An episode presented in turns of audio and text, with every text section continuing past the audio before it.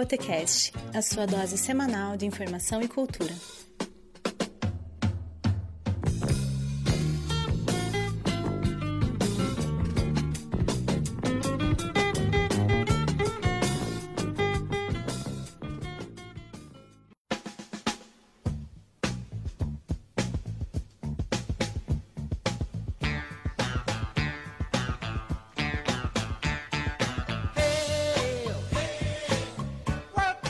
todos bem-vindos. O bar está aberto. Meu nome é Romulo André e você está no Botecast. Junto comigo eu tenho os amigos Kleber Bordinhão. Buenas, sejam todos bem-vindos. Jessé Vandoski. Salve, salve ouvintes do Botecast. Fernanda Prestes. E aí, galera? E o nosso convidado desse programa é Rafael Schoener. Obrigado pelo convite, rapaziada. Daqui a pouquinho a gente volta com o primeiro bloco do Botecast, porque agora, agora vamos de música.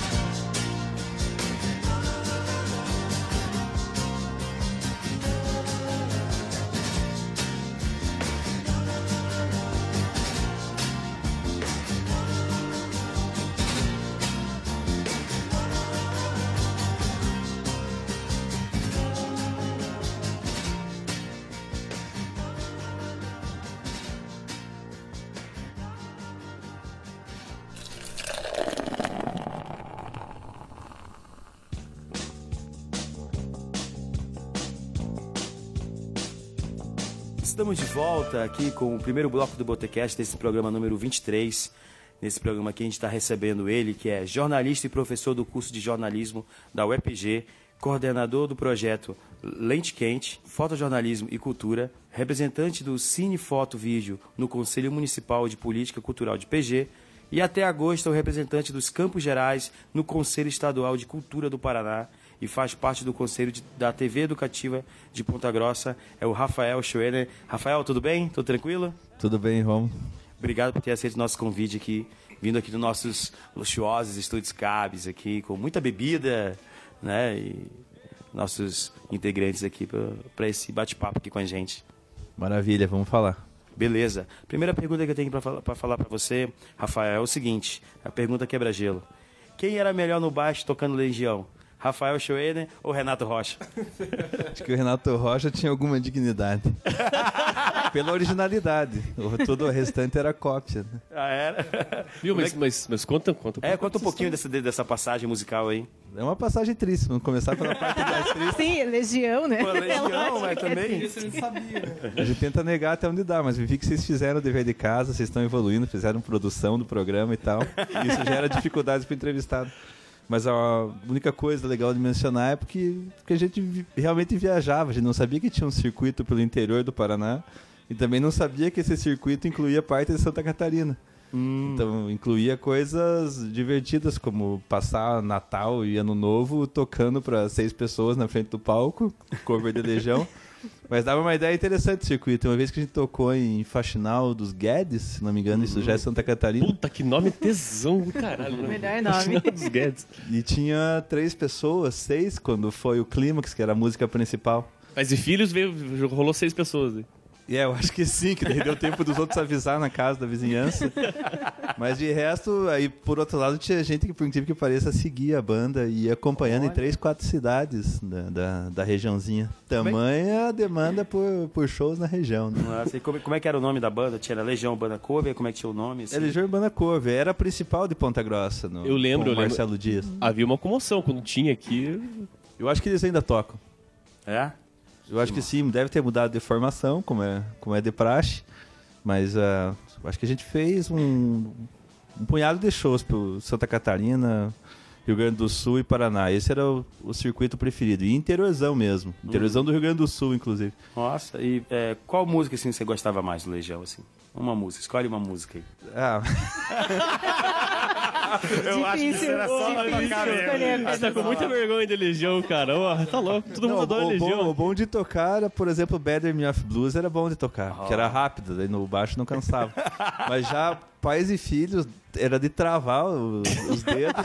e tinha coisa pior, tipo, vento no litoral, pra quem toca baixo, é. É, acho que É pra, todo jogar- mundo, pra todo mundo é jogar no dor e né, ranger de dentes, né, cara? É, é assim mesmo. Vamos agora pro, pro nosso brinde Água no Chopp. Vamos falar para os nossos integrantes, para o nosso convidado, o que, que de bom e o que de ruim aconteceu nos últimos dias. Vamos começar com Kleber. Eu tenho dois brindes, cara. é- São duas efemérides. Eu tô muito acostumado com, com o Zé no Rádio, lá, o podcast do, do Trajano. É o aniversário da Marisa Monte, que foi dia 1 de julho. 50 anos. Deusa. Deusa, Deusa, é um cantor que eu, 50 que eu- anos. Com 50 anos, né, cara? Um cantor que eu gosto muito. Surgiu aí no- na cena musical aí no final dos anos 80, né? Eu tinha pensado só nela e tal, e daí eu lembrei também que o personagem que eu tenho, tenho lido mais que ontem foi o centenário do João Saldanha. Ah, eu anotei aqui também. Eu pensei em falar com o né? Falando com, com o Rafael de jornalismo aí. Eu sabia sobre a questão dele dele ter saído, do- ele foi tec- jornalista, técnico da seleção brasileira, mas ele saiu um pouco antes da Copa de 70, né? Por causa de umas rusgas, rusgas com o Médici, né, cara? Ele se, se quebrou lá. E daí tem aquela frase. O Médici queria que ele colocasse o Dadá Maravilha pra. Escalasse o, Dadá Maravilha, não. Dario? Dario, acho que é o nome do que o Dadal, né? é, mas o nome da Dá acho que é Dario. Daí ele, daí ele falou que tem a frase lá, que o Médici, eu não, eu não boto, né, eu não, eu não escalo o ministério, você não escala a seleção, cada um fica na sua. Tal. E ele acabou saindo antes, porque ele era do Partido Comunista, ele acabou saindo antes da, da Copa de 70 e daí foi o Zagallo. Então, mas a história dele era- é, muito interessante, assim, um cara bem, bem corajoso, tanto que um dos apelidos dele é, é, Zé- Zé Sem- é João Sem Medo. João Sem Medo, né? João Sem Medo. pelo Nelson Rodrigues. E eu li uma crônica do do Kifuri, né? Falando do- pouco tempo que ele teve de convívio ali com o Saldanha, mas que era um- uma personalidade bem forte, não tinha medo de, né, como jornalista, não tinha medo de enfrentar a crítica e, e, enfim, tiver que falar o que, que precisasse falar, né? Então era ele, a figura dele era bem emblemática mesmo, assim, no, no cenário do esporte da política também, né? E muitos jornalistas esportivos dizem que o time de 70 com o Zagallo não mudou nada do que ele tinha deixado o time. Então ele tem uma certa É, ele, ele montou dedinho o time, dele ali, né? Não, ele montou, Montou o o time, time. classificou o time, o time não perdeu um jogo nas eliminatórias. Foram seis jogos direto ganho na, na eliminatória. Não perdeu nenhum jogo e, e só saiu por essa, esse problema político mesmo, né, né, decorrente na, da, Ditadura. da ditadura é, e da posição política dele. E daí na, na- o time diz que se reuniu, né? Porque o Zagallo não tinha, né, todo esse entrosamento com o jogador. Então o time mesmo se reuniu em cima da, da proposta de jogo do, que o João Saldanha já tinha. Enfim, o time vencedor na Copa de 70. Então fica aí. a- aniversário da Marisa Monte e o centenário do João Saldanha. Fernanda, O meu brinde vai para Lucélia Clarindo, que está fazendo aniversário hoje. Né? Ela é idealizadora, pessoa que toca o Bando da Leitura, que é um projeto tão bacana aqui na nossa cidade, né? de, de promover o contato de crianças e jovens com a leitura, que a gente sabe que é muito importante, mas nem sempre é algo que acontece em casa, né? É algo que os pais têm condições de, de promover. Então, meu brinde vai para ela, que é uma personalidade muito importante na cidade. beleza?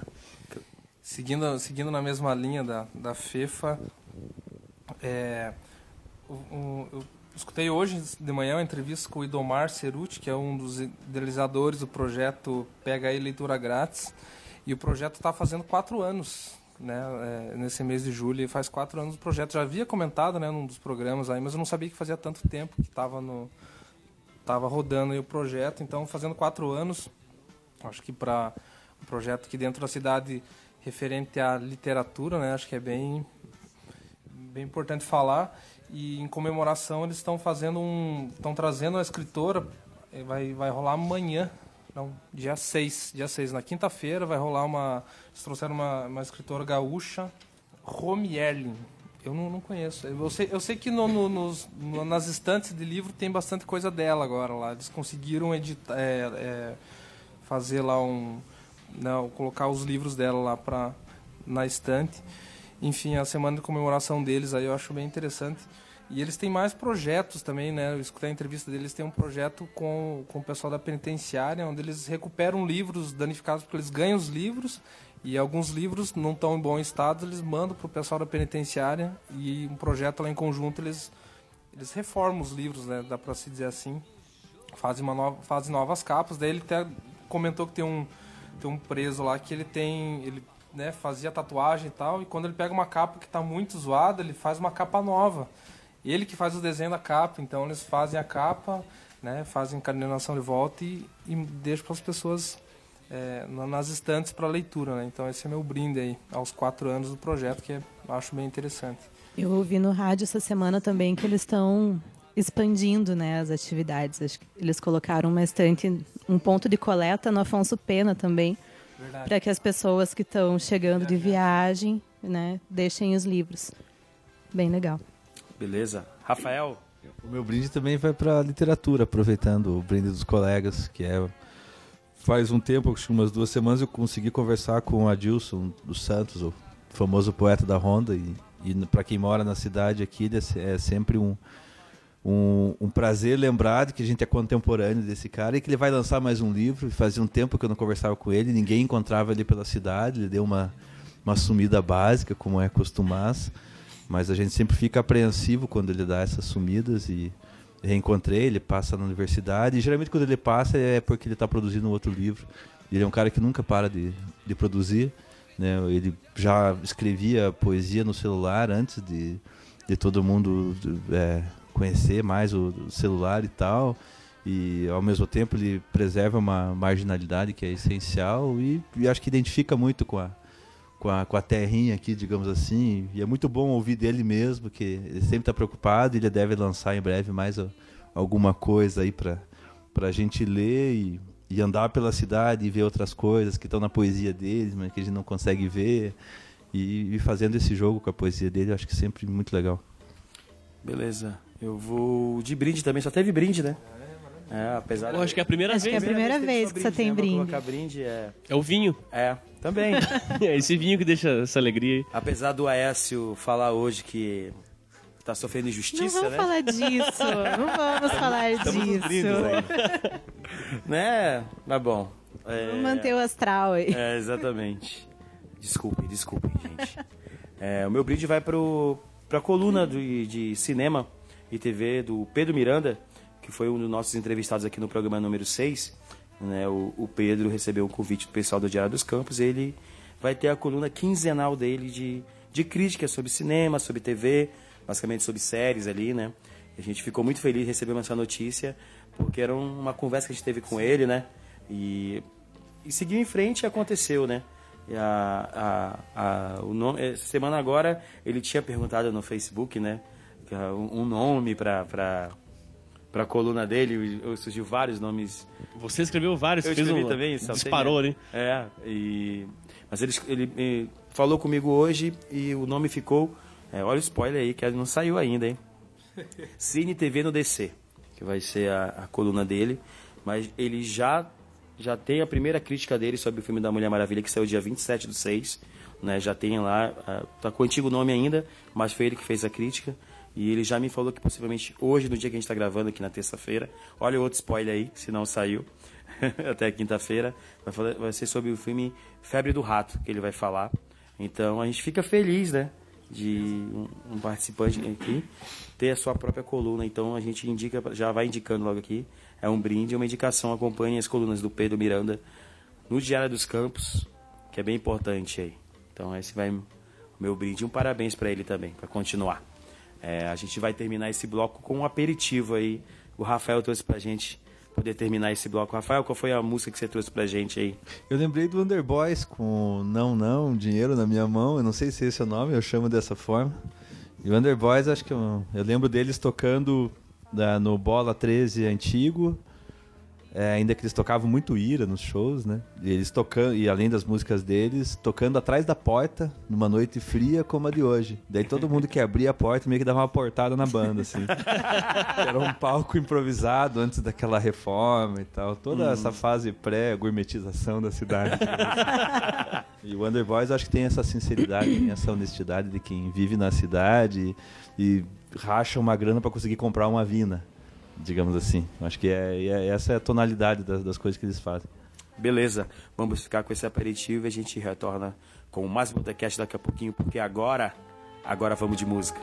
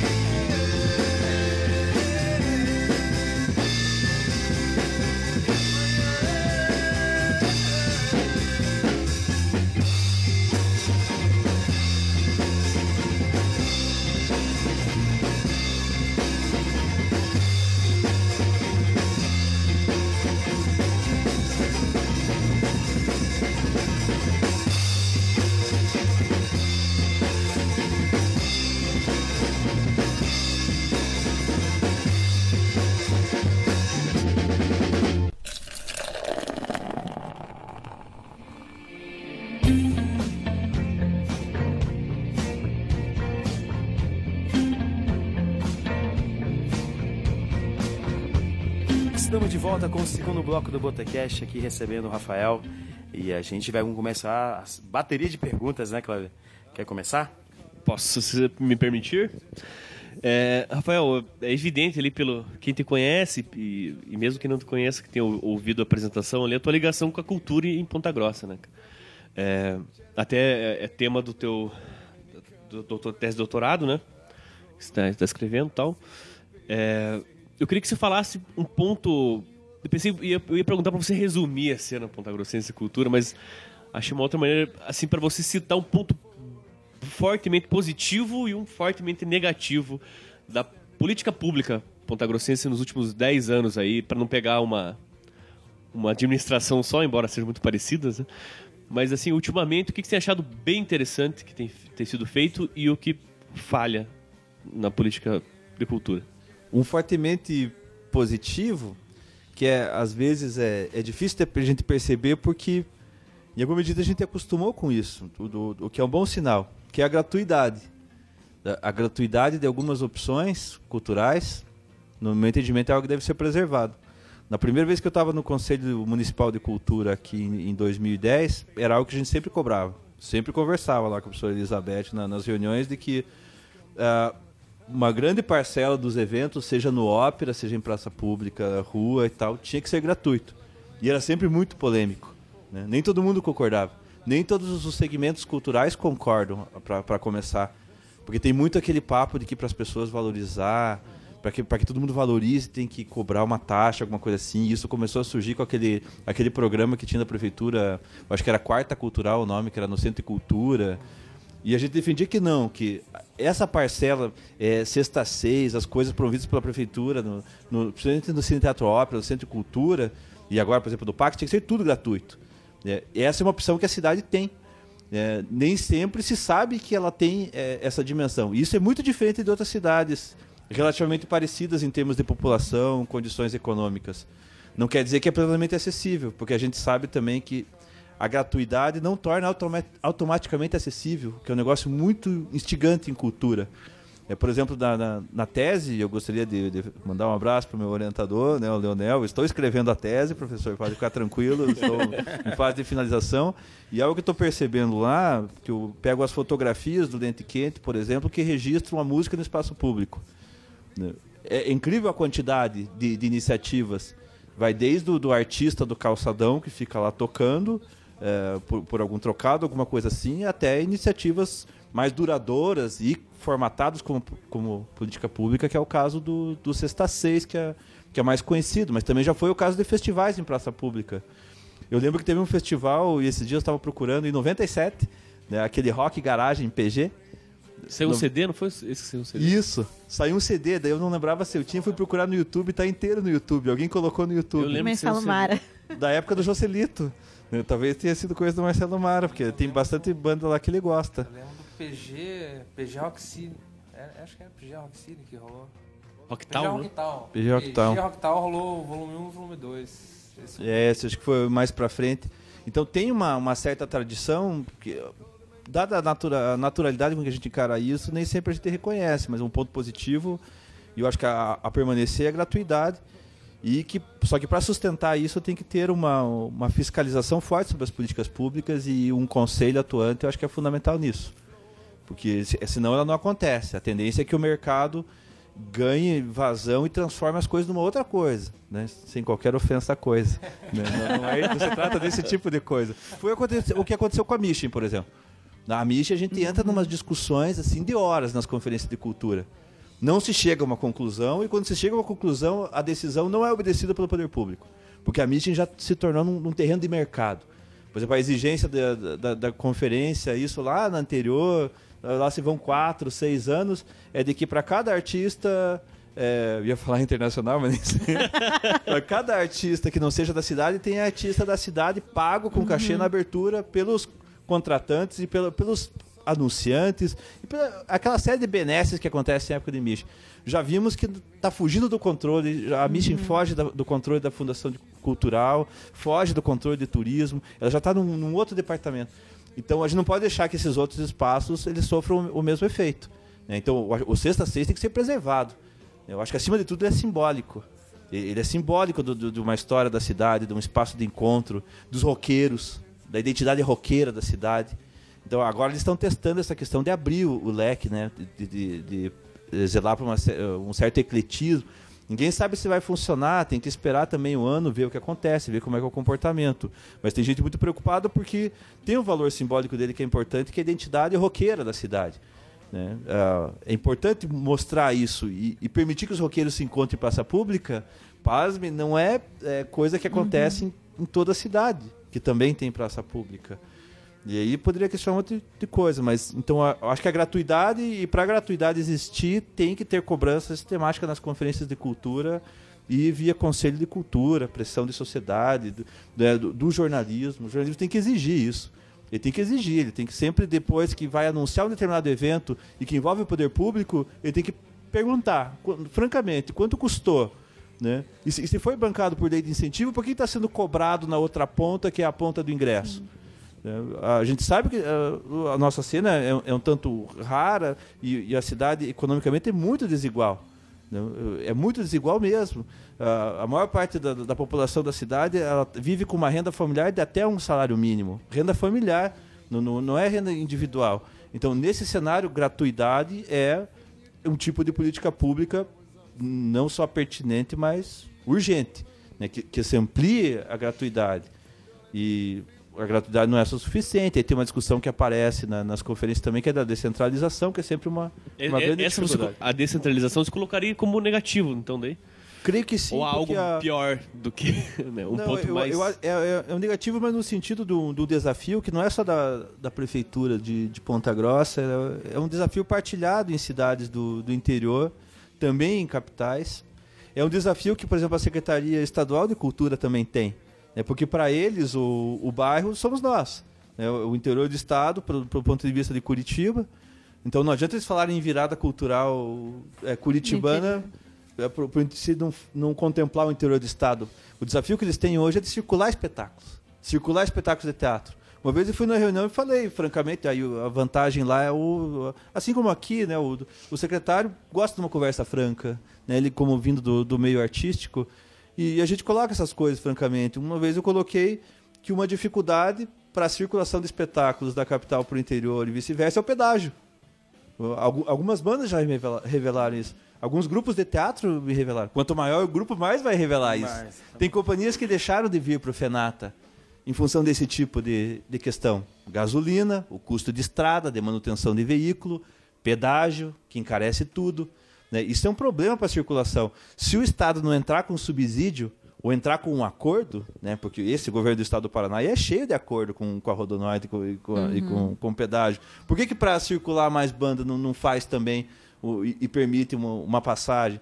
Para que a- as bandas de, de Ponta Grossa, de Guarapuava, Teixeira Soares, né, Ivaí, é, Sengés, para que, que esses grupos musicais, de teatro, artistas plásticos, possam circular para outros municípios e também para a capital. A gente discorda um pouco daquela ideia de que tem que pegar as coisas da capital e levar para o interior, sabe? Eu, eu acho que tem um pouco de, de- de demagogia nesse sentido de, de sempre de ficar levando. É, eu já vi esse discurso de algumas organizações também do Fenata.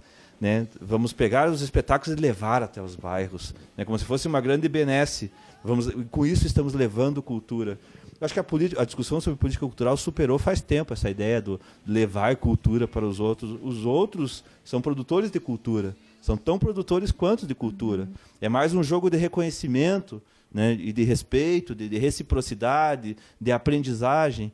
E aí, para dar um, um exemplo, para também não passar a ideia para os ouvintes do Botecast, que essa é uma, é, uma, é uma sinuca de bico, que é uma cilada, que, portanto, vamos desistir, desistir de tudo isso né, e, e fazer coisas estranhas. Às vezes a, a sacada é simples. Né? Com o lente quente lá do, do jornalismo, a gente acompanhou as itinerâncias da orquestra pelo, naquele curta sua orquestra. Né? Por exemplo, teve uma atividade que a gente foi lá em peso, que foi numa usina de reciclagem de lixo. Né? Na, na, na saída é, oeste da cidade, lá perto do, do, do Santa Luísa, né? Luz- Luzia, do Santa Luzia. né? Passando bom sucesso, tudo mais, lá perto de. Periquitos. Né? E aí é, e o projeto era esse, levava naipes da orquestra para circular em ambientes que não vão se deslocar de setores da sociedade que, por inúmeros motivos, não vão se deslocar, mesmo que tenha um espetáculo gratuito da orquestra no aniversário da cidade. Que eu acho que é uma das datas mais simbólicas de Ponta Grossa. Aí, eu, aí realmente eu sou, sou nostálgico. Né? Eu acho que é uma das datas mais simbólicas, que todo mundo, uma vez na vida, teria que ir no espetáculo da Orquestra de Ponta, Sinfônica de Ponta Grossa no, no aniversário da cidade. Pela, não só pelo espetáculo, pelo sentido de, de, de comunhão, de identidade. Então, às vezes, a sacada é. Ali, o que, que foi a sacada da orquestra e do maestro Jorge na época foi pensar essa rede que já existe nos bairros. As instituições. As institui- instituições já estão organizadas, seja da reciclagem, seja a parte assistencial. Né? Então, colar nas instituições, aí você tem uma estrutura.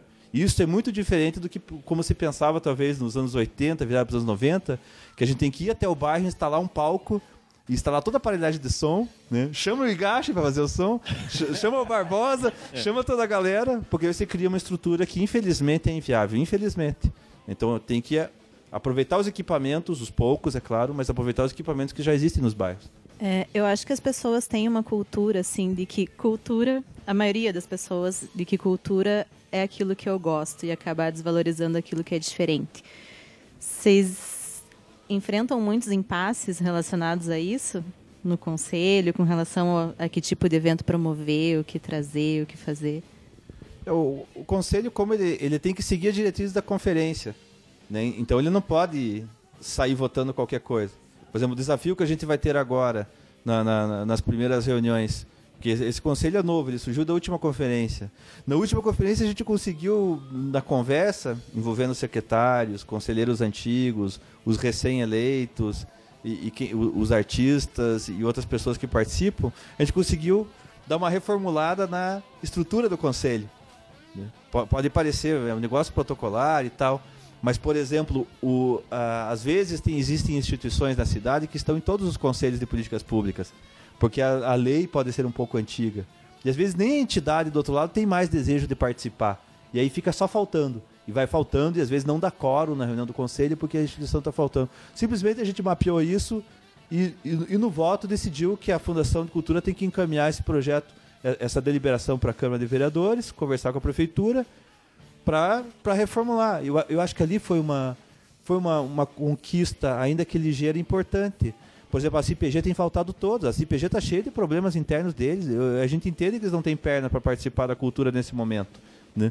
Então, nada mais natural que dar a vez para alguém que está participando, inclusive, das conferências. né? E aí, o pessoal do, do movimento negro participou em peso na, na, na- na conferência de cultura. Então, é justo que eles tenham uma cadeira porque estão querendo criar interlocução. E a gente está nessa. Tem que aproveitar esse momento. Né? Tem que aproveitar esse momento. É um péssimo momento para no, no nível federal em, em termos de cultura, mas quem sabe no âmbito local a gente tenha pequenas saídas, porque se as pessoas foram lá e, e- e queriam colocar a sua posição, é porque elas querem participar. E daí em diante o, o conselho tem que seguir essas diretrizes que foram aprovadas na, na conferência. Agora o nosso desafio é pensar em editais para usar o fundo de cultura. Né? Um- Uma parte é fiscalizar, é fiscalizar se aquilo que é, que é prometido está sendo pago, que vocês conhecem, é sempre uma grande dificuldade, né? mas tem que usar o dinheiro do fundo de cultura. Às vezes a pessoa pensa, não, não vou usar, porque daí vai para a saúde. Não vai. né? Não vai. Não, não Não vai vai ser lugar nenhum. transformado. Infelizmente, não vai ser transformado em vacina para o postinho de saúde. Para isso, tem uma outra verba específica. Se não usar o fundo de cultura, é dinheiro perdido. Tem que usar. Né? Por isso, a gente é é obrigado, a, por força da conferência, a criar esses editais para que as pessoas participem e usem, seja premiativo, seja valorizando projetos, só que ao mesmo tempo tem que, tem que fiscalizar, porque a gente sabe que as coisas às vezes saem do- dos trilhos. É, para ajudar, eu, eu penso dessa forma, para ajudar a Fundação Municipal de Cultura, o Conselho tem que cobrar e tem que ser agudo na cobrança. né? Não significa tapinha no- nos ombros o tempo todo. O que não quer dizer que a gente seja contra as pessoas que estão trabalhando lá. Né? Eu, particularmente, tenho uma admiração e valorizo várias pessoas que estão trabalhando na área da- da cultura. É, Rafael, indo um pouco para o jornalismo ali, você como professor do, do curso ali na, na UEPG, é, hoje em dia a gente recebe informação de tudo que é lugar, tudo que é plataforma, ao- no momento exato que acontece a informação. E para você como professor, o que, que você acha do, do jornalismo hoje em dia? Ele informa ou influencia? Isso, viu, Romulo? Isso está nos enlouquecendo lá dentro. né? E aí o- os colegas lá não vão, não vão me deixar sozinho nessa. O Benhur vai ouvir esse, esse podcast, ele sabe do que eu estou falando também. os outros colegas, porque ah, agora a gente tem o conceito de convergência para trabalhar. né? De- de- é uma convergência tecnológica, é, é uma convergência eh, jornalística, é uma convergência que envolve as outras áreas da cultura, como a música também, né? a música, o cinema, a produção audiovisual. Aí um pouco nessa linha o jornalismo se reformulou também. E, e os currículos novos, o nosso currículo é novo, tem dois, três anos. Né? Tem, tem três anos. A turma do currículo novo está no terceiro ano. E o Marcelo Mara, por exemplo, não pegou esse currículo. Eu acho que pegou por tabela, mas ele era de, um, de dois anteriores, se, se não me engano. Era uma outra realidade. A gente pensava em meios de comunicação. Né? O, do meio de comunicação com poder de influência. o discurso do, do jornalista como for- formador de opinião, indispensável nas sociedades e tal. E isso se refletia no, no currículo, nas disciplinas, na maneira como se aplicava as coisas. Hoje o cenário é um pouco diverso porque a gente lida com uma- um tipo de pluralidade de vozes, num certo sentido, mas que não se eh, transforma numa pluralidade política, né? o que também é um limite da- das tecnologias. A gente tem um cenário que a princípio permite muita expressão, né? como, como esse espaço aqui, só que ao mesmo tempo a gente tem eh, muita gente falando, mas que não tem o impacto e a contundência Limitada, né? Parece que. que ainda tem alguns veículos. É, é, Por exemplo, a gente lembrava recentemente no evento lá que, em relação a, a uma das denúncias, o que, que foi? Ah, foi quando estourou a questão do- da, da mala, né, do- do- dos 500 mil e a delação da, da, da JBS. Todo mundo que podia, naquele momento, parou para assistir o Jornal Nacional. Isso é paradoxal, né, porque nos momentos de aperto, todo mundo recorre para o jornalismo mais tradicional, e aí com todos os problemas e as limitações, mas é interessante que isso funciona junto com um monte de outras formas de fazer jornalismo que também estão funcionando. Cada um com uma envergadura, cada um numa escala, cada um com um público. né, E apareceram coisas interessantíssimas. Tem dois eventos que a gente fez lá da, da última vez, a Semana de Comunicação no passado e a Semana de Resistência esse ano, que revelaram algumas novidades do jornalismo, que às vezes a gente só é, levantando documento, bibliografia, a gente fica um tanto por fora. E estão fazendo coisas interessantíssimas. Eu destacaria uma que é a Ponte Jornalismo. A Ponte Jornalismo no Rio de Janeiro são, são profissionais tarimbados e que eles estão revelando todas os, os- as mazelas, digamos assim, da, da segurança pública, né? a, a violência policial. Eles estão denunciando, estão fazendo reportagem denunciando. São assuntos complicadíssimos, né? de, dificílimos de lidar e que se dependesse só da mídia tradicional, por inúmeros outros acordos, limitações, a gente nunca teria tanta vazão para isso.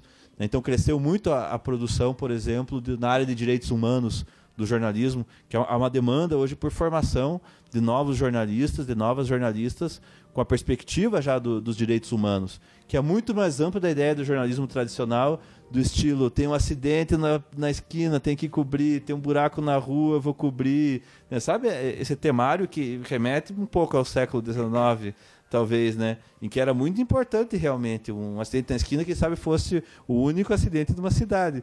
Hoje a gente está numa condição demográfica relativamente diferente e, e tal, né? Mas várias coisas apareceram, mesmo aqui na cidade, né? E puxando um pouco o meu lado, a- as meninas da Maria Pauteira, né? Que também trabalham nessa perspectiva de direitos humanos. É, e aí a gente encontra exemplos outros pelo país. A questão do, do fact-checking, que é uma das especialidades do, do colega Benhur lá, que é o pessoal que está checando. Né? E nesse momento que tem muito político discursando, né? Contra, a favor, em cima do muro, avaliando eternamente se fica ou não no governo. Vamos ver aí- o histórico, vamos ver lá o que, que Vamos ver o histórico, exatamente. Vamos checar, vamos vamos ver se essa fala tem profundidade, se tem ressonância, porque a gente se perde nesses dados também. Sim. Então, é a demanda para um serviço especializado que ah, no currículo anterior a gente não tinha nem como imaginar que isso ia aparecer. Então, é, é espantoso por um lado, porque eu não sei se a gente está preparado. A, a gente, aí eu penso a universidade, as universidades, os cursos, não sei se está preparado porque está mudando de uma dimensão muito rápida.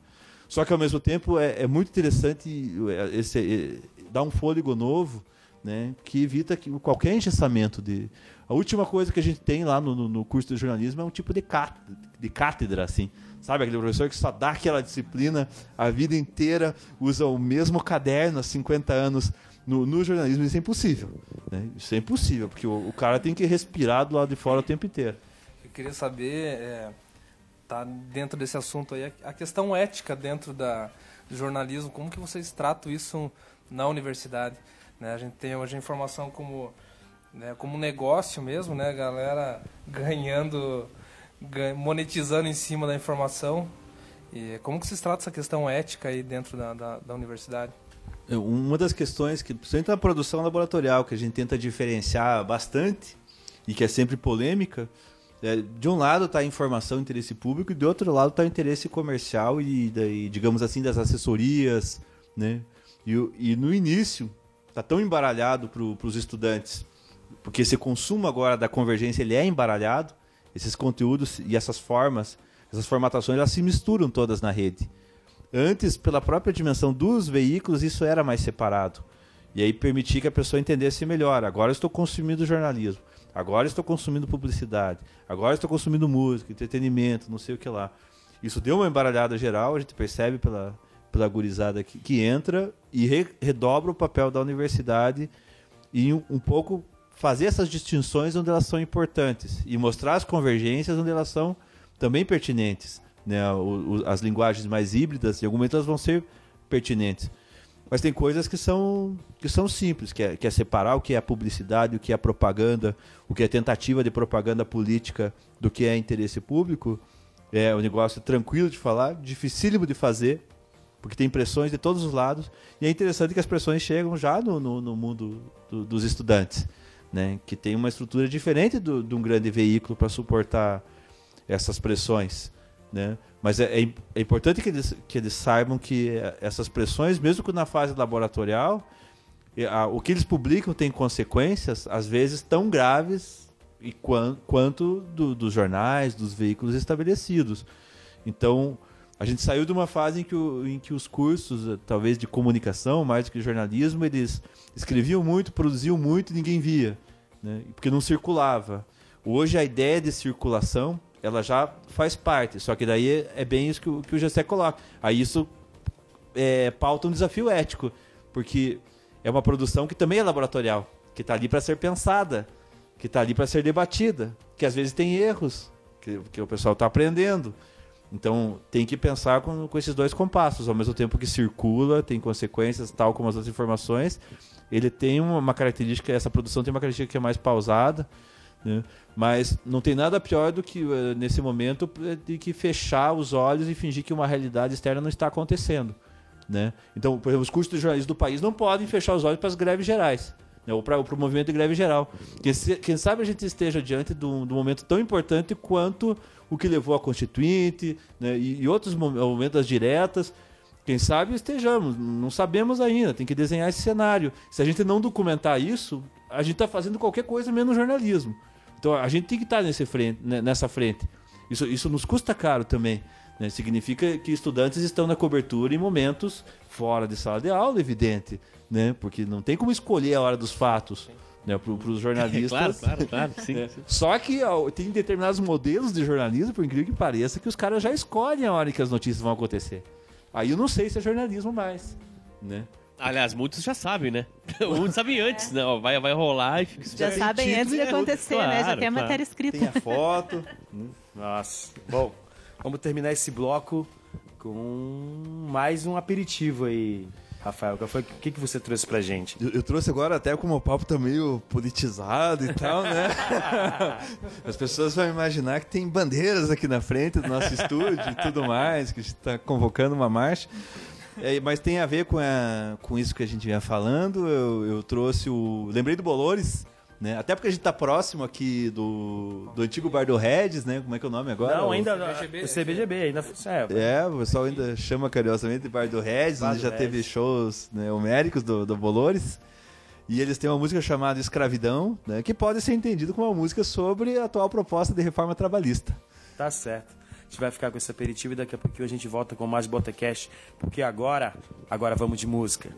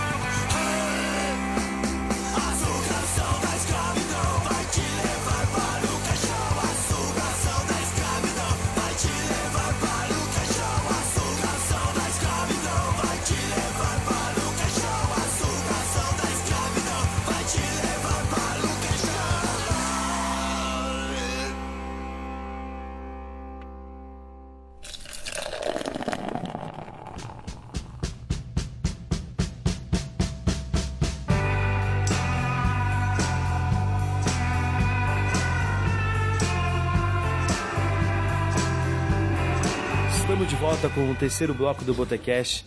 Hoje estamos recebendo aqui o Rafael Schoerner e a gente vamos, come vamos começar esse bloco com perguntas aqui da Fernanda Prestes. A minha pergunta talvez se misture um pouco com a que o Gessé fez no, no bloco anterior. Mas é o seguinte: é, muito se fala da imparcia- imparcialidade do jornalista. Né? Que o jornalista tem, que, tem o compromisso com a veracidade dos fatos né? e não, não pode puxar a sardinha para o lado dele e tal.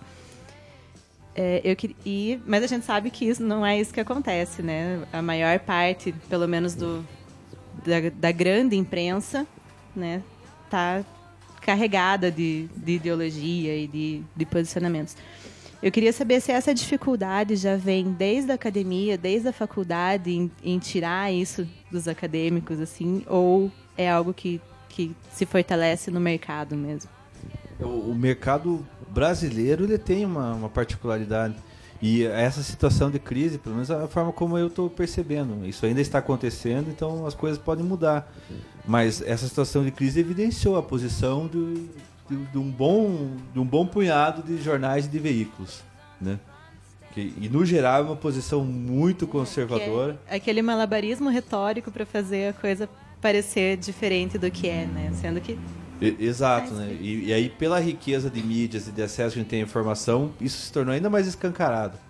Que alguns veículos tradicionais estão defendendo posições hoje que são insustentáveis. né? E aí estão fazendo um malabarismo editorial. Para conseguir, mesmo assim, vender reportagens nos seus editoriais, defender o indefensável. Né? Então, a gente tem veículos até hoje é, dosando no- no- nos editoriais em defesa de Temer, né? ou, ou usando meias palavras para falar de Gilmar Mendes sabe? Que são umas coisas inconciliáveis com o que depois você lendo as reportagens no duro, no que elas mostram.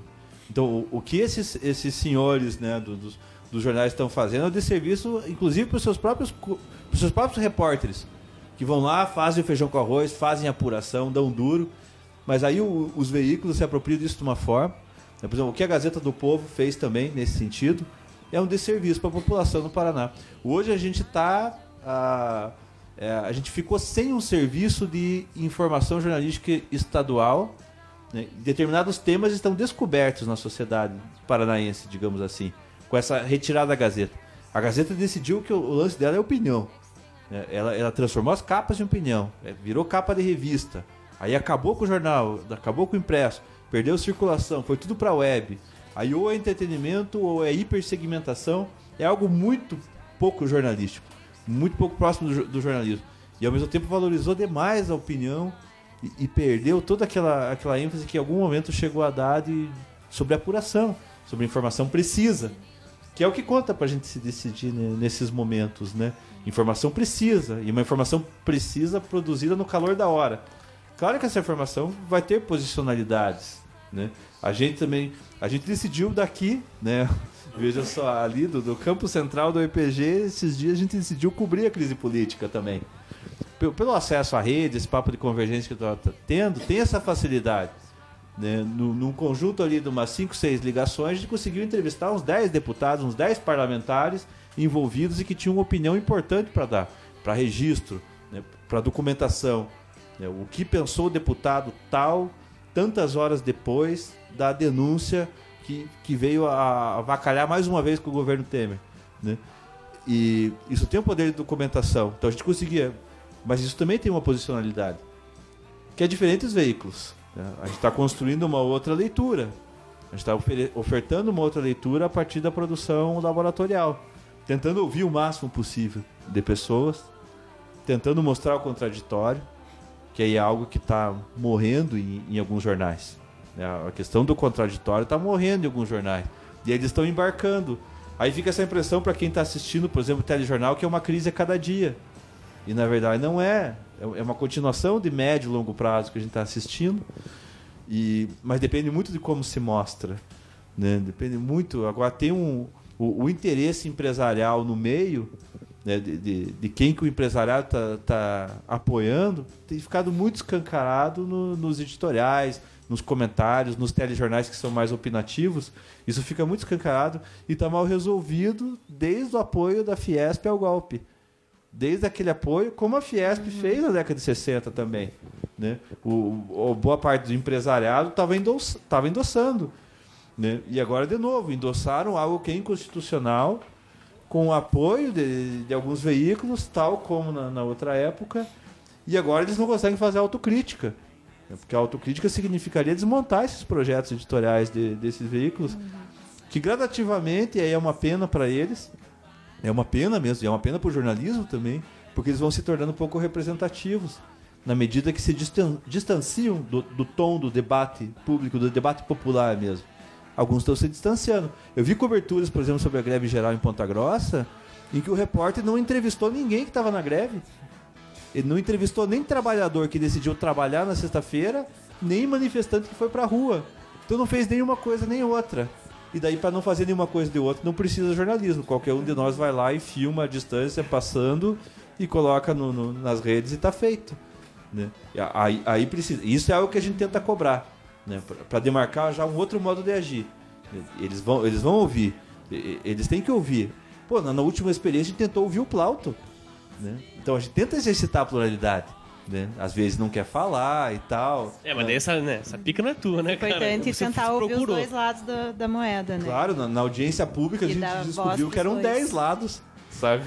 na audiência pública É. da APA, da redução, né? talvez seja o único estado no país em que tem algum parlamentar endeusando a, a redução de uma área de proteção ambiental, enquanto todo mundo fala que a gente precisa de mais área de proteção ambiental. Né?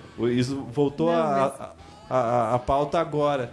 É, e naquele, na, na audiência pública foi um bom exercício para os estudantes de percepção das dimensões, né, do, do- da, do- desse espectro que não comporta só A e B, e tem, Certo e muita, tem uma zona intermediária aí muito nebulosa, né, tem um, um pouco do certo e errado, mas é.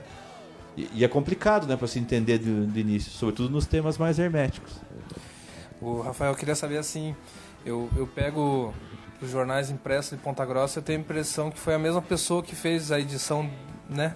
Assim, a- praticamente a mesma capa, as mesmas informações estão num, praticamente as mesmas no outro. É, enfim, como, qual- qual como que você enxerga o jornalismo em Ponta Grossa, os nossos veículos aí, ou seja, impresso, ou a, a TV mesmo, a própria rádio, né? Ponta Grossa é, é forte no, nesse- nessa questão de rádio ainda, né? Como que você enxerga o nosso jornalismo aí? De, de rádio, acho que já teria uma expectativa agora em função da FM, Vai, dessa vai. migração do AM para FM. Ainda tá, tá um pouco nebuloso, ninguém sabe se dá para postar. Tem a hipótese aí de, de- do surgimento, do aparecimento de novas rádios, eventualmente com espaço jornalístico. A- a- ainda não sabemos, está tá muito na especulação. Né? Mas a- alguns conteúdos locais e, e hiperlocais, como a gente diz, eles vinham tendo vazão pela rádio AM. Por, por mais curioso que pareça. Né?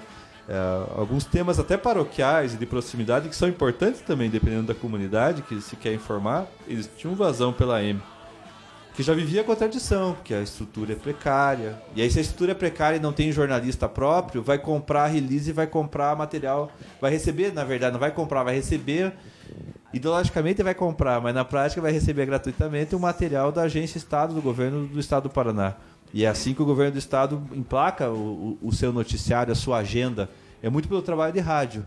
É muito pelo, pelo trabalho de rádio. A gente vivenciou isso quando gente- durante as greves a gente ia na- nas rádios para para dar o nosso lado, digamos assim, para dar a nossa agenda, a gente tinha que aguardar alguns minutos antes de estar no estúdio, porque estava no horário da agência estadual de, de notícias com a, com a propaganda do governo, no geral, falando coisas, eh, no mínimo, maliciosas. Então, Uma coisa que eu tenho ouvido bastante, porque meu carro só- é só rádio, aí eu ouço a voz do Brasil.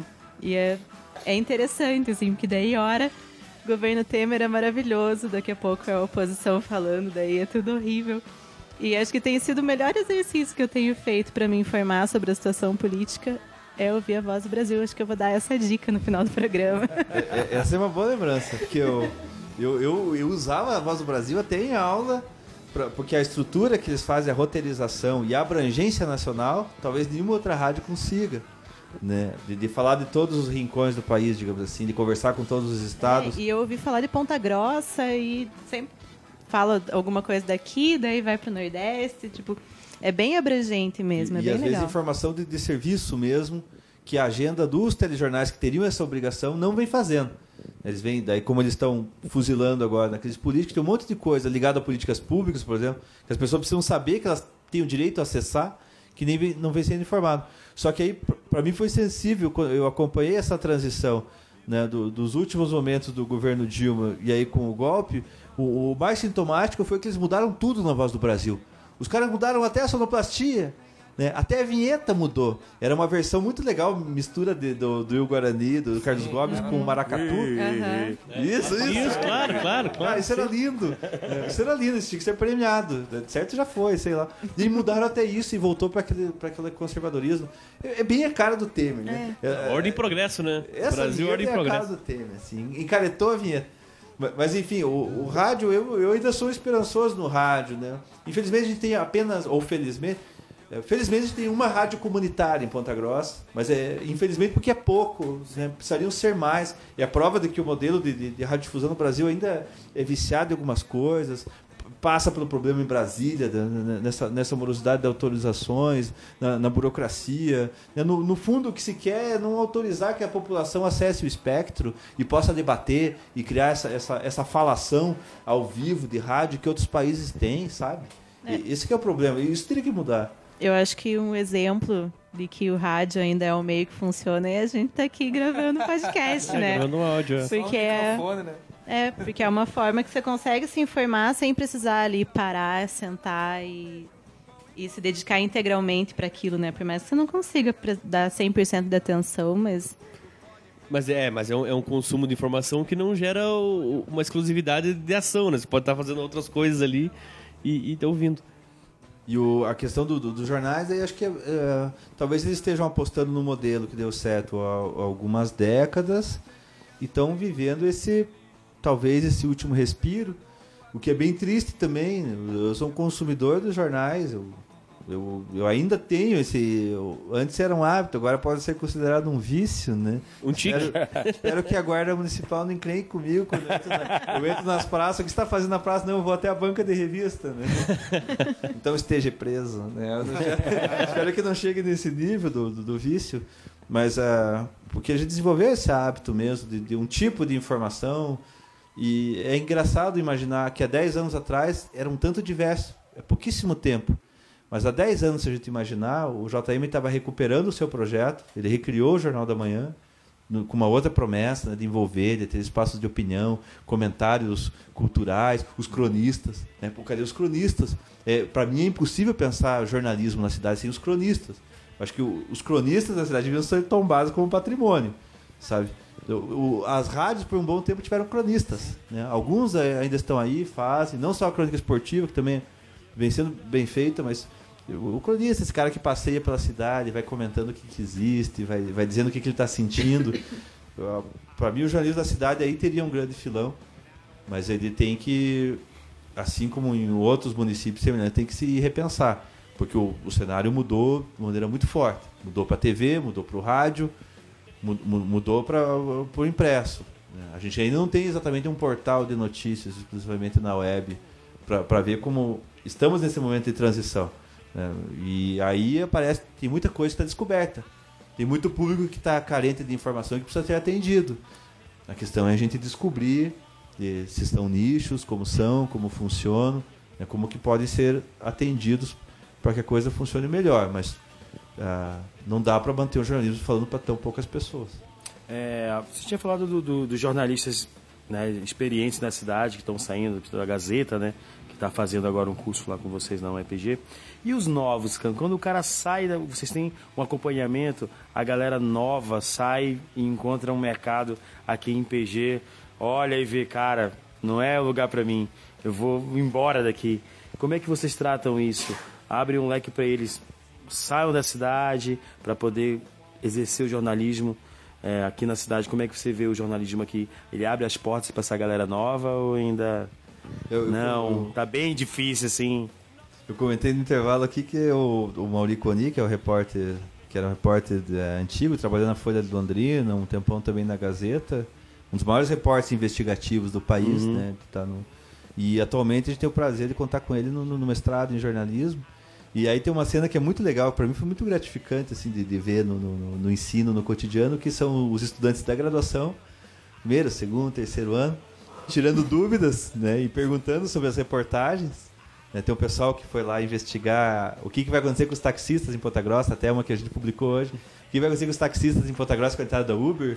E, e como, que, como é que tá isso, né? Como é que é essa relação dos taxistas? Por que, que não renova, que não amplia a frota? Tem um monte de incógnitas. E daí, como eles, eles souberam que o Mauri, e pesquisaram lá, o Mauri já fez uma série dessa em Curitiba, mostrando a máfia dos taxistas em Curitiba, num- numa ocasião lá específica, eles foram tirar dúvida e esses dias eu passei lá e estavam num banquinho assim, trocando ideia de igual para igual, porque o Mauri é uma generosidade em pessoa, né? Isso é muito gratificante. Eu acho que isso tem a ver com a universidade, né? De um espaço aberto de aprendizado que pode ser no banquinho da praça e, claro, tem que ser também na sala de aula, nos grupos de pesquisa, mas ele é extensivo, né? Você, você vai aprendendo meio que também por, por imersão.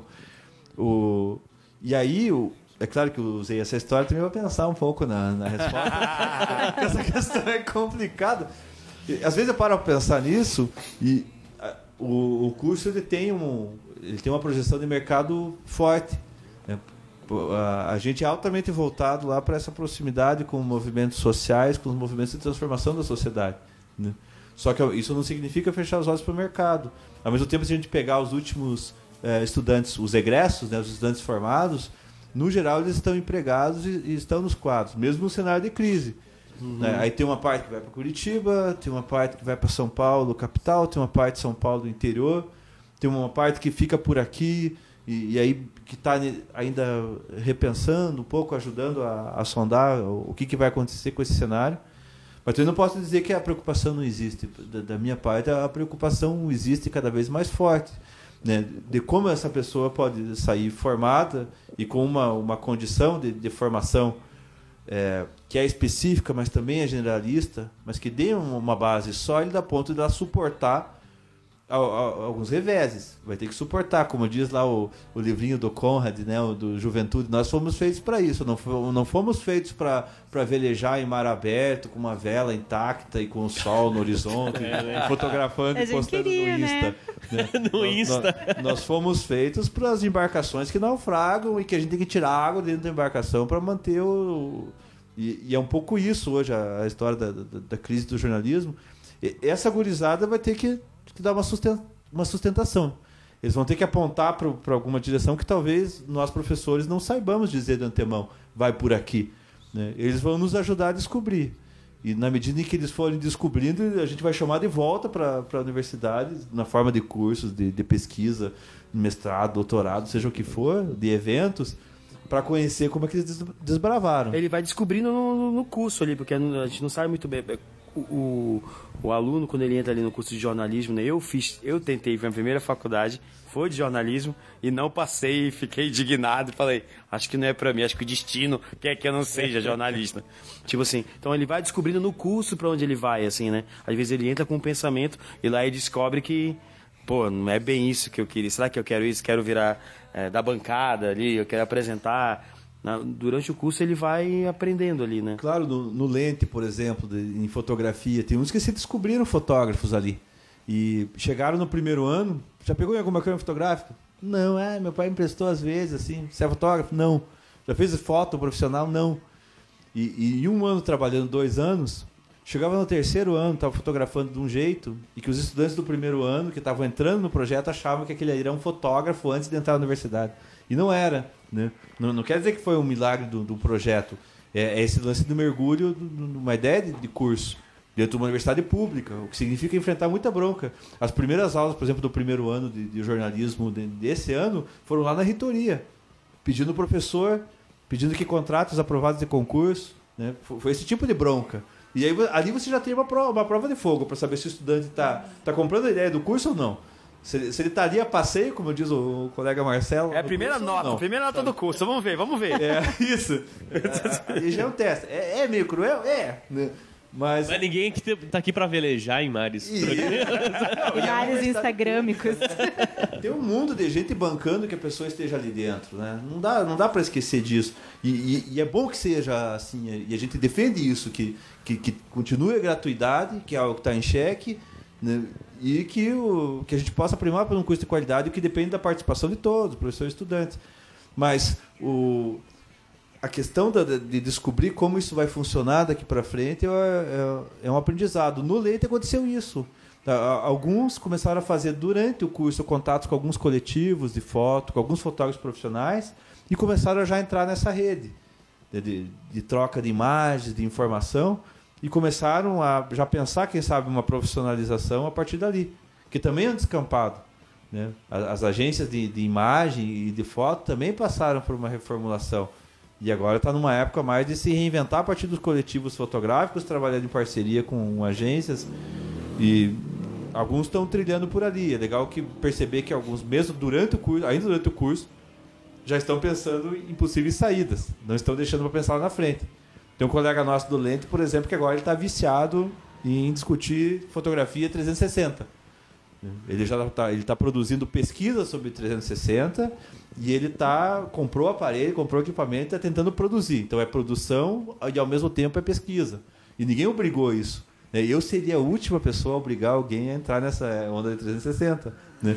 Mas eu reconheço que é importante que alguém esteja pesquisando. Claro, Felizmente óbvio. ele teve iniciativa e provavelmente ele vai agregar algum conhecimento que vai fazer um, vai fazer um baita diferencial daí em diante. Beleza, vamos terminar esse bloco aqui com mais um aperitivo aí, Rafael. Você trouxe pra gente aí. A terceira que eu separei, A terceira. Ver. é a terceira, ah, claro, eu não poderia deixar de, de, de mencionar o Fabrício Cunha, né? então o samba, do, do samba de Ponta Grossa, aí fica com uma homenagem, como eu acho que eu nunca fui no samba do trilha, é uma falha mesmo, assim como vocês São me, duas falhas. né? Isso, Eu também não. Eu também não... vocês me acusam, não, Eu vocês já me- fui, você já foi, já sei. Então só eu tô Vocês de fizeram boa. aquela primeira acusação lá no início do programa, essa seria a segunda. eu, eu devo isso Todos pro- pro poses Fabrício, aqui. A gente faz um podcast sobre cultura, ninguém, foi. né? Pra, pra turma lá da- das Olarias, daí em homenagem ao pessoal lá da Olarias, que tem um samba muito bom na descida da Olarias lá, que o, que o Benhur no- no- nos apresentou e tal. Então aí é uma composição deles, perdeu o pé comeu. Beleza, vamos ficar com esse aperitivo e daqui a pouquinho a gente volta com o último bloco do Botecast, porque agora, agora vamos de música. She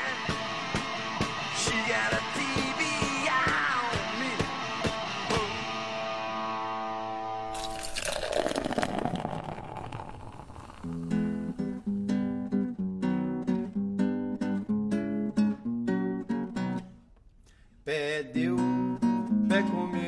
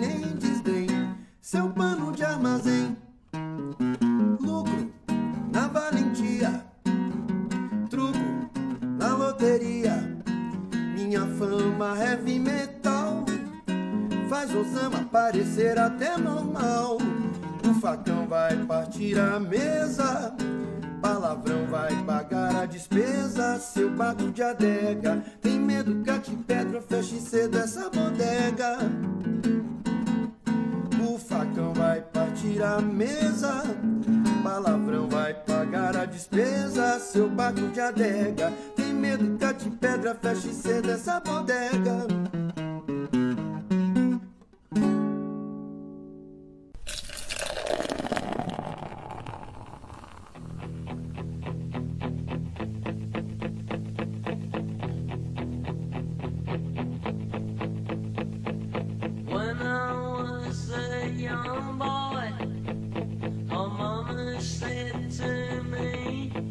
Estamos de volta com o último bloco do Botecast. Esse programa 23 a gente recebeu o, Ra- o Rafael Schwerner aqui com a gente e vamos começar nossas despedidas e saideiras desse programa aqui. Vamos começar com quem? Quem que se habilita? Vamos lá, Gessé, Gessé, pode ser? Olá. Então, minha saideira, minha dica de inverno, né, Fefa? Melhor, né? É, eu tava nesse final de semana aí dando uma navegada na web. Falando em. No Alta Vista? Uma surfada, Falando em uma surfada. né? Mas eu gosto desses, desses sites, desses sítios, né, que são interessantes, assim. Eu achei mais um que é o Ideia Bate-papo, ó. é, bate papo. É o ideiafixa.com, que é um site assim bem bonito a, a- o design dele todo. E fala sobre arte, sobre fotografia, moda, cinema, música, dá dica. É bem legal, assim, bem interessante. Então essa, essa é a minha dica de inverno aí. É, eu, assim, só para citar uma delas, que eles estavam falando sobre cinema no, no, no Texas. Eles estão passando o filme O Tubarão do Spielberg. É, eles falam que é imersão. Literalmente, né? Que é, sob- eles estão ali, eu vi, eu vi hoje isso. isso? Eles estão. É, passa o filme num telão lá, não sei como lá, e o pessoal fica tudo dentro d'água, num parque aquático. Tu então a é galera assiste doido. o filme. É, umas boias, né? assim, Umas os caras boias, tão- assim, A galera numa boia assistindo lá. É, eu vi essa dica lá, os caras escrevendo tudo. Então, assim, tem várias dicas interessantes. É, uma das idealizadoras também, ela, ela é da, do, do, do Media Ninja lá. Né? Acabei achando ela lá e acabei seguindo ela no site dela, no sítio, diz o Kleber. Como diz você, né, cara? Você que, por favor. Você é o nosso Juque Furi, cara. Agora os membros do Botecast só podem usar sítio. tá Site nunca mais, agora é site. sítio. no sítio. Então, a minha dica de inverno é o ideiafixa.com, o sítio bacana aí de visitar. Agradecer aos meus companheiros de boteco, de mesa, e ao Rafael aí, que é um dos. Ele, não sei se ele, né, acho que a gente já comentou que não sei se ele sabe, mas ele só existe o Botecast muito por causa dele, né, cara? Quando ele incentivou a gente a fazer lá no, no, no, no laboratório, né? De, de, de De jornalismo, jornalismo lá. O primeiro Botecast foi Foi o gravado primeiro lá, lá. porque a gente, só, a gente só conversava e bebia, e bebia e conversava. E daí o Kleber um dia foi gravar alguma coisa lá e comentou, né, com o Rafael. E o Rafael, não, veio fazer aqui. Puta, acho que aquilo deu ânimo pra gente fazer, né? E como a gente fez o primeiro, puta, daí não dá pra arregar, né? A gente vai ter que dar sequência. E nisso a, a UEPG entrou em greve, né? Então a gente se obrigou a, a vir pros luxuosos estúdios cabres aqui. Onde dava pra beber. O Rafael nos... É um dos É o padrinho, o incentivadores, padrinho. o padrinho. Um dos irresponsáveis por esse programa. Mas é isso aí, um abraço a todos os ouvintes. Ah, a minha dica é, é meio clichê, talvez. Acho que já é bem conhecida. Mas é o livro Persépolis, da Marjane Satrapi. Não sei se algum de vocês já leu. Eu assisti o filme só. É bem legal, é um livro que dá para ler numa tarde, assim, é super rapidinho para ler. E quando eu li, faz um tempinho já, eu conversei com as minhas amigas, assim, que me lembrava muito o que estava acontecendo no Brasil. Eu não sei, eu não sou historiadora, eu não vou saber apontar particularidades com relação a isso, mas ele fala sobre a queda, né? A população do Irã se uniu para derrubar o governo, estava descontente com o governo, mas nesse processo eles fortaleceram é, os chá? ayatollahs. Eles derrubaram o chá Derrubaram o né? e aí se, se fortaleceu o fanatismo religioso. E foi aí que as mulheres tiveram que começar a usar burca e tudo mais. Que o Irã não foi sempre esse país que a gente conhece, né? Era um país ele era, ele era bem ocidentalizado. Né? E daí, quando aconteceu isso, os ayatollahs se fortaleceram e teve essa onda conservadora né? e repressora. E quando eu li, acho que a gente estava na época da o Temer tinha acabado de assumir e tinha começado todas aquelas coisas bizarras. E eu lembrei disso, assim, que de início parece muito com o que a gente está vivendo no Brasil. Então vale a pena ler. É bem tem, legal. Tem, tem os momentos que eles fazem festas no porão, assim, né? Pra poderem Festas beber. escondidas, aham. É, E assim, não, são, não os são jovens, festas. não os jovens, né? Os As pais, né? famílias, É, as famílias as fazem famílias. assim, isso tudo. Pra poder fazer um podcast, se não me engano. Olha aí. Irancast, né, cara? E eu queria agradecer ao Rafael. Foi um prazer. Foi um prazer conhecê-lo. Acho que eu era a única aqui que não, não te conhecia e nunca tinha conversado. Tinha o prazer de não conhecer. Não, já conhecia de vista, mas a gente nunca tinha conversado. Foi um prazer conhecê-lo. E agradecer aos meus colegas, Rômulo, Gessé e Kleber, por mais uma noite agradabilíssima, regada a vinho, nesse frio sensacional princesino. Valeu, gente. A minha, a minha saideira é uma, uma série, uma animação. Tem na Netflix. Não é da Netflix, é do Adult Swim, mas tem na Netflix as duas temporadas. É Rick and Morty. É animação para adultos, né? Parece que, que é porno o negócio, mas não. não. vai, é, vai na linha ali do, do, do Family Guy, do South Park, do Bojack Horseman, que eu já falei aqui e tal. É, é a história. Começou com o cara que quis fazer uma, uma paródia do De Volta pro Futuro, né? Não sei, não sei se algum de vocês já assistiu. É, ele é, é o. É o Doc, Doc Brown, você olha esse personagem, lembra muito do Volta pro Futuro. Rick and Marty. Marty é o, né, o McFly. Mas não deu certo ali e tal, e ele foi para um outro, para uma outra ideia. Então, um é, é a história de um avô e de um neto. E esse avô é um cientista que vive bêbado, assim, um gênio que vive bêbado lá, e eles vão viajando de universos paralelos para universos paralelos, assim. E, e seria muito resumido só falar isso, né? O, a série, o desenho é muito mais que isso.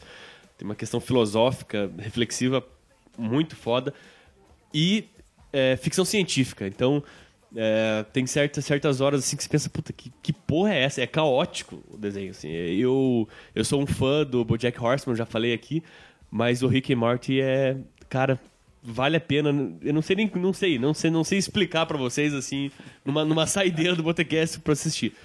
Mas tem, sei lá, tem uma, tem um episódio, exemplo para você lá que é, o veículo do cara falha a bateria, né, desse, desse, desse cientista.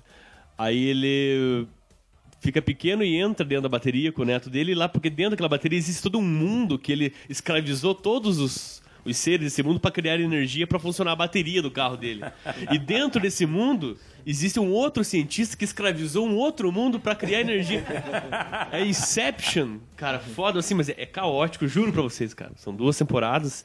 Saiu a primeira, um tipo um trailer da, da- da terceira temporada, que é quase um episódio inteiro. É puta episódio, é uma puta série, assistam lá. Eu, eu garanto, um episódio que você assistiu, você vai, você vai viciar.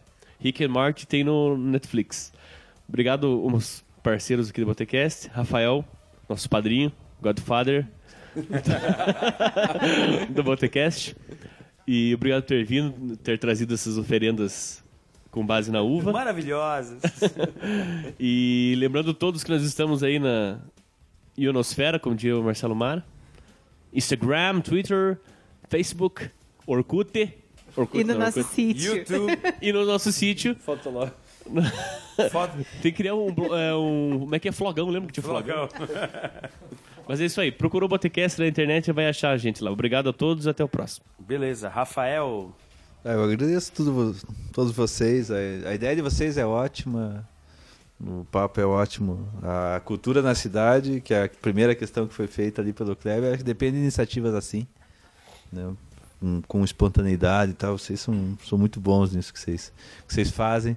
É, eu acho que foi um, um mérito sair do, do- dos estúdios e, e ampliar para a cidade. No mínimo, vocês têm que ampliar para a cidade essa ideia, enfim.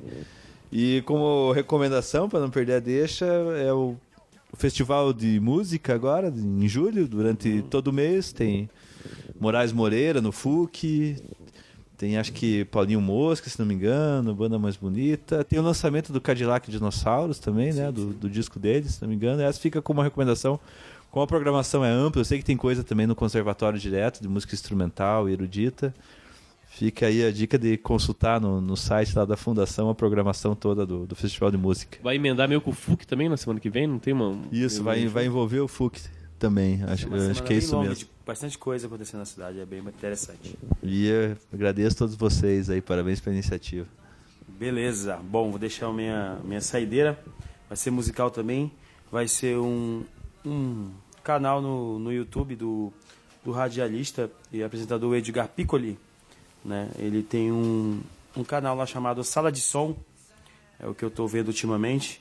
Ele leva artistas lá com performances ao vivo, né? entrevista no, no- home studio dele lá. É, faz uma cu- curadoria musical também, né? É, no bloco do Eu Sozinho, ele mesmo disse. É, o não gênero como pré-requisito, né? Música para ouvir e ver. Então é um, um canal bem interessante que ele recebe no estúdio deles artistas lá. Ele tá um tempo sem atualizar, basicamente um ano. ele deu Um aninho tempo, ali. um aninho, né? Sabático, É, né? sabático, né? Pra apresentar novas bandas, mas lá já passou o Arnaldo Antunes, os Mulheres Negras, né? o Daniel Groove, né? o Barbatux, que é um grupo do grupo brasileiro de percussão corporal. Então é bastante interessante. Fica uma dica aí pra você ver alguns vídeos do Edgar Piccoli. O Edgar Piccoli também entregou o prêmio ali pro pessoal do Cadillac que tava fazendo É. a promoção, né? Apro- Aproveitou também para aparecer aqui no, no Botecast dessa forma. Rafael, obrigado mais uma vez aqui para eu vir aqui no nosso estúdio para gravar com a gente, é, apadrinhar esse programa. Isso tudo também deve um pouco a você, né? E a gente queria agradecer por você ter vindo aqui falar um pouco sobre jornalismo, falar um pouco sobre cultura pontagrossense também. A gente vai encerrar esse programa número 23, né? Dizendo que vai ter. Vamos ter umas férias aí, né? Pelo. pelo- Nossas agendas estão sendo negociadas. A gente vai ter um intervalinho, uma surpresa. Uma surpresa que não é muita surpresa, surpresa né? é muito Eu acho, eu acho que surpresa. deve, deve você falar um pouco da surpresa. É, a gente vai soltar o programa com o Rei das Batidas, a entrevista que a gente viu em vídeo, que era o nosso programa número 10, né? E virou o programa 24. Eu não sei o que ele virou. Ele vai ser o, o 20 alto, né? O cara? 20 alto, exatamente. Vamos soltar o programa como 10 mesmo, porque a gente não arrega, né? Esperou a maioridade, né? É, esperou pra gente poder soltar. Então a gente vai soltar esse programa em vídeo, que você vai ver no YouTube, na nossa página no Facebook também.